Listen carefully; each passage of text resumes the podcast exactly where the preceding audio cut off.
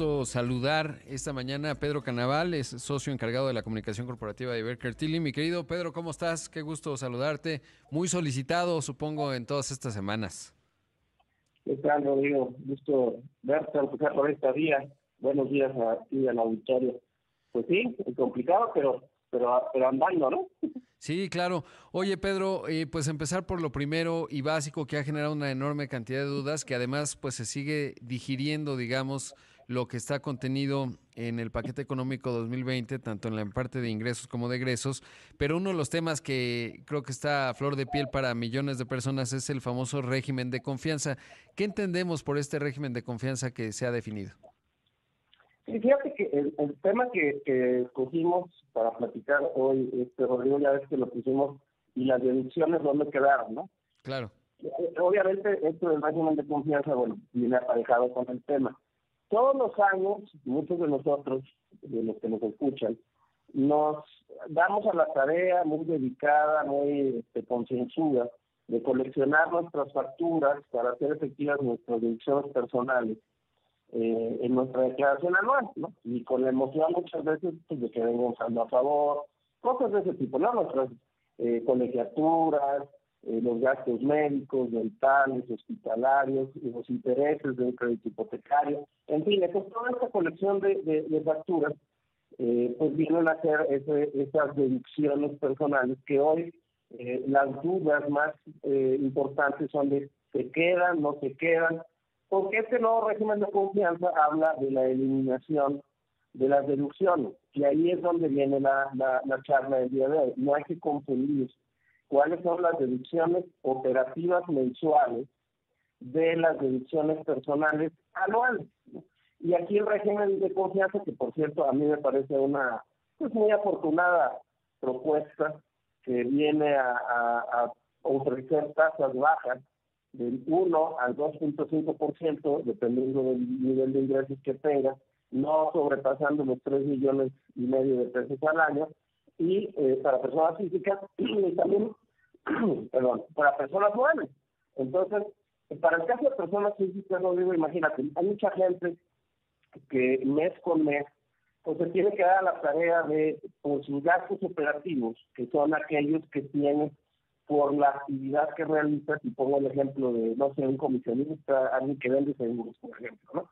¿Qué tiene que hacer? Tiene que ir a visitar clientes, y para visitar clientes necesita transporte, necesita gasolina, estacionamiento, un mantenimiento de un vehículo, en muchas ocasiones, pues el arrendamiento financiero mismo, eh, cosas de ese tipo, que, que, crean una carga administrativa extra que muchas de las ocasiones se entrega a, la, a la organización o a un contador para que lo lleve eh, en lugar de sí. Y este régimen que tiene esta virtud o viene con esta eh, facilidad aparejada, que ya no vas a hacer esas deducciones operativas eh, mensuales, vas a tener una tasa baja del 1, del 1.5, del 2.5%, pero no vas a tener que llevar a cabo todo esto mensual de hacer deducciones operativas. Obviamente tienes que presentar tu declaración mensual, pero pues tomando en consideración tus ingresos y eh, aplicándole la tasa que te corresponda de acuerdo a tu nivel de ingresos. Es un impuesto al ingreso, no un impuesto a la, a la utilidad.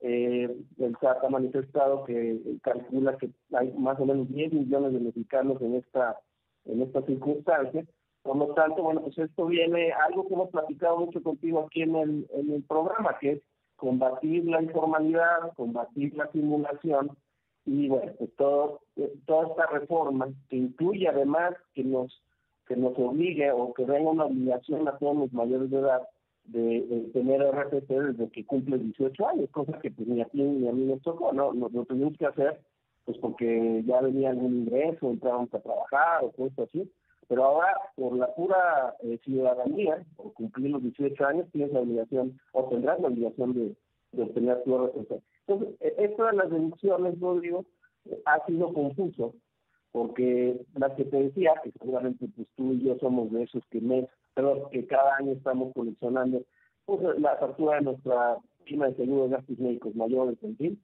para poder pues, o aminorar nuestra carga tributaria a fin de año o pues, lograr en muchas instituciones un trabajo a favor que es este pues muy muy muy deseable. Por supuesto. Entonces, aplica estos 10 millones de, personas físicas con actividad empresarial. Eh, ya nos decías tú que ese es el cálculo que está y ya estará muy simplificado. Ahora, ¿qué hay de las personas morales, es decir, de las empresas? Bueno, fíjate que también las consideran para este eh, régimen de confianza. No en las mismas tasas, la tasa pues, seguirá haciéndolo el 30%, eh, y hay algunas restricciones para quienes puedan o no aspirar a formar parte del régimen. El, tope de 35 millones de pesos de, ingresos en el año es el primero, eh, pero bueno, ahí eh, hay una serie de beneficios que pues, también van a simplificar administrativamente a las personas morales eh, el, poder subirse a este régimen.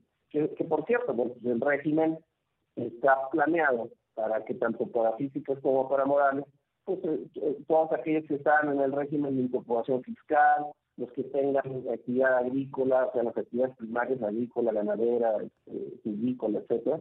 Y, las personas morales, bueno, solo, solo hay una restricción y un candado importante, y creo que así debe de ser, que no pueden ser parte de la persona moral, socios de la persona moral, otras personas morales. Tendrían que ser puras personas físicas las que integren pues el, grupo de socios, el grupo del consejo de administración, en fin, para, para que califiquen junto con el tope de 35 millones y una serie de beneficios también en, materia administrativa. Y aquí la clave, Rodrigo, que es algo que hemos venido viviendo en los últimos ya más de 10 años, es la información precargada, que esa es la verdadera simplificación, que a través de la factura electrónica o CFDI hace que el SAT cuente con esa información ya preestablecida y, ofrezca cálculos pre-realizados para declaraciones prellenadas. Entonces, si es así y es hacia donde vamos con la simplificación, pues eh, obviamente eh, está seguramente el régimen llamado a ser verdaderamente emparteados eh, en, los últimos, en que los últimos años se han, logrado para, formalizar e incorporar al RCC a, a muchos emprendimientos. ¿no? Por supuesto. Y hay que decir que además, eh, pues esto es producto de un largo trayecto que ha tenido el SAT en términos de la tecnología, por un lado, y de lo que se ha venido construyendo, diría, durante décadas, ¿no? Es decir, esta capacidad, por ejemplo, de tener sistemas que te permiten, eh, en el caso de lo que hablábamos del régimen de confianza, tener prellenado, etcétera, es decir, la utilización y digitalización, eh, pues es un, un, factor clave que no apareció en los últimos dos años. Es algo que se viene trabajando hace mucho tiempo. Sí, digo, si te acuerdas, o, de esta fecha mucha gente no se acuerda. Los impuestos en México se empezaron a pagar por Internet en el 2002. O sea, vamos a cumplir 20 años de esto. para un país quizá 20 años sea poco, pero para el uso de tecnología pues, de manera acelerada, pues ya es algo, ya hay un expertise en todos los en todos los aspectos, tanto del contribuyente como de la, autoridad, para tener esta colección de datos que permita pues crear un perfil, ¿no? Porque también si alguien es una persona pues, correcta, porque también eh, seguramente va a haber quien trate de sorprender y, abusar, que meter al régimen sin que le corresponda meterse, ¿no? Claro. Pero esto pues está calculado porque hay información ya precargada de 20 años de pago de impuestos por Internet que te permite crear un perfil, ¿no? Y ya los, los que sean bien portados tendrán una, una relación con, con el fisco y los que no, pues ya están seguramente recibiendo auditorías electrónicas, que es algo que también existe ya en el Código Fiscal y que seguramente, eh, sobre todo por motivo de la pandemia, pues estará la autoridad utilizando con más eh, intensiva eh, formas durante 2022. Recordemos que pues hay una presión eh, del gasto público eh, fuerte. Eh, y, bueno, se está calculado que va a aumentar la recaudación en 7.7% y van a recaudar cerca de 4 billones de, pesos en el año. Entonces, de algún lado tiene que salir este, este recurso, pues seguramente combatiendo la informalidad es como se va a obtener. Y, para eso debemos recuperar todo eso. Por supuesto, y la otra que hizo el año pasado, el SAT, bueno, lo ha venido haciendo eh, con Raquel Buenrostro, es justamente la titular, eh, es centrarse sobre los grandes contribuyentes, que son casi 12 mil empresas que aportan eh, según recuerdo en las propias cifras que haya manejado, un 52% del total de lo que se recauda, ¿no? Estos grandes, grandes contribuyentes, y ahí han centrado buena parte de su estrategia que les permite compensar. Pedro, debo hacer un corte, pero, pero eh, por favor mantente en la videollamada para seguir conversando de este tema que es eh, pues muy importante y sobre todo que genera muchas dudas. y continuamos contigo, así que vamos a hacer un corte, regresamos con más. Esto es Imagen Empresarial. Estoy conversando esta mañana con Pedro Canaval, socio encargado de la comunicación corporativa corporativa en Baker Chile en, nuestro país. Y mi querido Pedro nos pregunta, por ejemplo, a través de Twitter, Alma Rosa, eh, ¿qué pasa con el IVA? Si se tienen que comprobar las deducciones para acreditar el IVA. Eh, no entiendo bien si se refiere al régimen de confianza, porque ahí pues no, ¿no? Pero eh, te planteo la pregunta que nos hace. Bueno, también no, no, no, la, no la veo muy clara, pero si la pregunta es, ¿hay cambios en materia de IVA? No ahí sí no hay ningún cambio, el, IVA sigue siendo el 16% y se tiene que este, desglosar en, la emisión de las facturas correspondientes por cada servicio. Aquí lo valioso, Rodrigo, es eh, el camino a la formalidad, pero no nada más visto desde la óptica de la autoridad, sino también desde, los contribuyentes o los ciudadanos. Porque, eh, digo, si, estamos eh, revisando a qué se tiene derecho a la hora de, cobrar y vender, el IVA no es parte del, del, del, ingreso. Mucha gente dice, bueno, pues, te voy a, te cobro 16% más si te doy factura o no te doy factura, ¿no? Y eso, pues bueno, no solo es eh, pues promover la evasión, sino también es distorsionar los precios al público, que es hasta violatorio de la ley federal de, protección al consumidor y hay que denunciarlo. Todos los precios deben de traer incluido eh, el IVA y, bueno, uno no, ni siquiera tiene que pensar en, si te tienes que quedar o no con, esa parte del ingreso. Eh, por otro lado, en las deducciones personales que platicábamos hace, hace un momento, en donde cada año todos de manera dedicada estamos coleccionando esas facturas, hay dos, hay, hay dos cosas que sí van a cambiar, eh, pueden ser trascendentes dependiendo quién tenga esta disciplina en materia de, por ejemplo, aportaciones extraordinarias a los planes de retiro, que es un tema estructural de nuestra economía y con problemas fuertes. Tú eres un estudioso de ese tema. Eh, ahí se van a limitar las, las deducciones.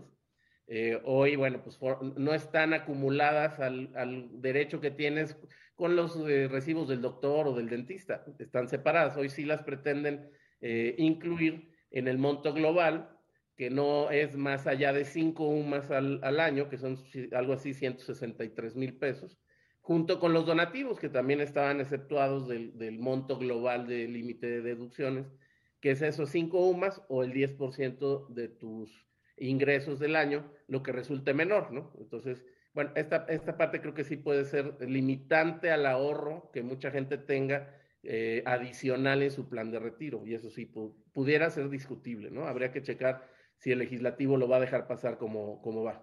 Claro, y sabes que me, me sorprende esto porque eh, pues cuando se dio la reforma anterior, es decir, en, en, el gobierno de Enrique Peña Nieto con Luis Videgaray, hubo una primera limitación, lo recuerdo bien, y había toda una discusión justamente promovida por las administradoras de fondos de ahorro para el retiro, etcétera, por los propios eh, sistemas de pensiones, que decían, hagan, no lo hagan, y, esta vez no veo tanta reacción al respecto y me llama la atención, ¿no? Y yo creo que es un tema fundamental porque, eh, pues, lo hemos conversado también, este tema del bono demográfico que tiene México, pues se va a convertir en tsunami demográfico y lo que tienes que buscar es promover justamente el ahorro para el retiro porque nos asomamos a un problema muy severo, entendiendo que parte de la reforma que se aprobó recientemente en materia de pensiones, en donde el patrón aporta buen componente de manera, eh, digamos, eh, creciente, pues busca elevar la tasa de sustitución a 30%. Entonces parece un contrasentido, pero no veo el cabildeo que normalmente lo acompaña y hasta ahora eh, se está haciendo visible este asunto y me parece delicado. Bueno, vamos a confiar en que la Comisión de Hacienda de la Cámara de Diputados, que está en conformación, por cierto, eh, pues lo vea, lo, analice bien y vea el impacto. Yo no creo que el impacto en, en la recaudación sea equivalente al beneficio que genera, como dices tú, en ese bono demográfico a largo plazo, eh, el, hecho de que haya pues una intención de ahorro adicional. El tema de los donativos, pues sí, ese puede ser discutible de otra forma, pero en el caso de las, de las aportaciones adicionales a los planes de retiro, pues hay que premiar y fomentar que eso, que esa disciplina se tenga, pues sobre todo por las generaciones por venir, que, que pues tienen un, un escenario, como dices, complicado al futuro, ¿no? Sí, sin duda es un tema eh, importante. ¿Qué otro elemento destacarías? Y bueno, preguntarte antes de que me digas otros elementos, estos 10 millones entonces, los pequeños despachos de contadores, pues ya no serán necesarios como lo planteó el SAT, es decir, pues como ya está automatizado, pues ya no requerirás un contador. Pues es que mira, tienes la obligación de tener tu RFC, obviamente al parejo tu son tributario, que es el medio electrónico de comunicación, y eso pues e, empieza a ofrecerte opciones para ver tus declaraciones precargadas. Entonces digo, yo no, no, no es que no esté de acuerdo, no fomente el que haya la comodidad de tener un profesional de servicios para que te lleve tu contabilidad, porque pues eso está bien. Es un servicio que se debe de, de ofrecer, perdón, y que se debe de tener el que lo quiera. Pero también debes de tener la posibilidad de no optar por eso y tener tú tu propio control administrativo. Y si la autoridad te lo facilita poniéndote a una tasa baja, una declaración prellenada en donde ya nada más digas, sí, estoy de acuerdo, no estoy de acuerdo, le, agregues o le quites cosas y le des enter y se mande, pues yo creo que es, este, es algo que tiene que caminar. Eh, por supuesto, los que tienen ingresos mayores, mayores a 3 millones y medio de pesos, pues están en, la, en, otra, en otro escenario eh, que pues viene siendo el que hoy existe, ¿no? Entonces, no hay que descalificar el trabajo de los contadores, digo, además nosotros en Baker Tilly a eso nos dedicamos De, manera intensiva, pero ¿por qué no tener una opción este, propia y solamente cuando requieras de algo especializado acudir a, a un servicio profesional independiente de contaduría? Está bien, ¿no? Claro, no, y por eso planteaba de muchos eh, despachos pequeños, porque evidentemente en el caso de ustedes pues son un, un despacho grande, sofisticado. Hay, digamos, muchas áreas en donde se requiere un expertise realmente significativo como es el que tienen ustedes, pero pues el planteamiento del SAT en términos de, bueno, pues ya, y me imagino muchos pequeños contadores que, que llevan a varias personas, eh, pues a lo mejor ahí sí hay un impacto, pero pensaría que más bien hay, digamos, este universo de 10 millones, pues lo que va a generar es empezar a tener este historial por un lado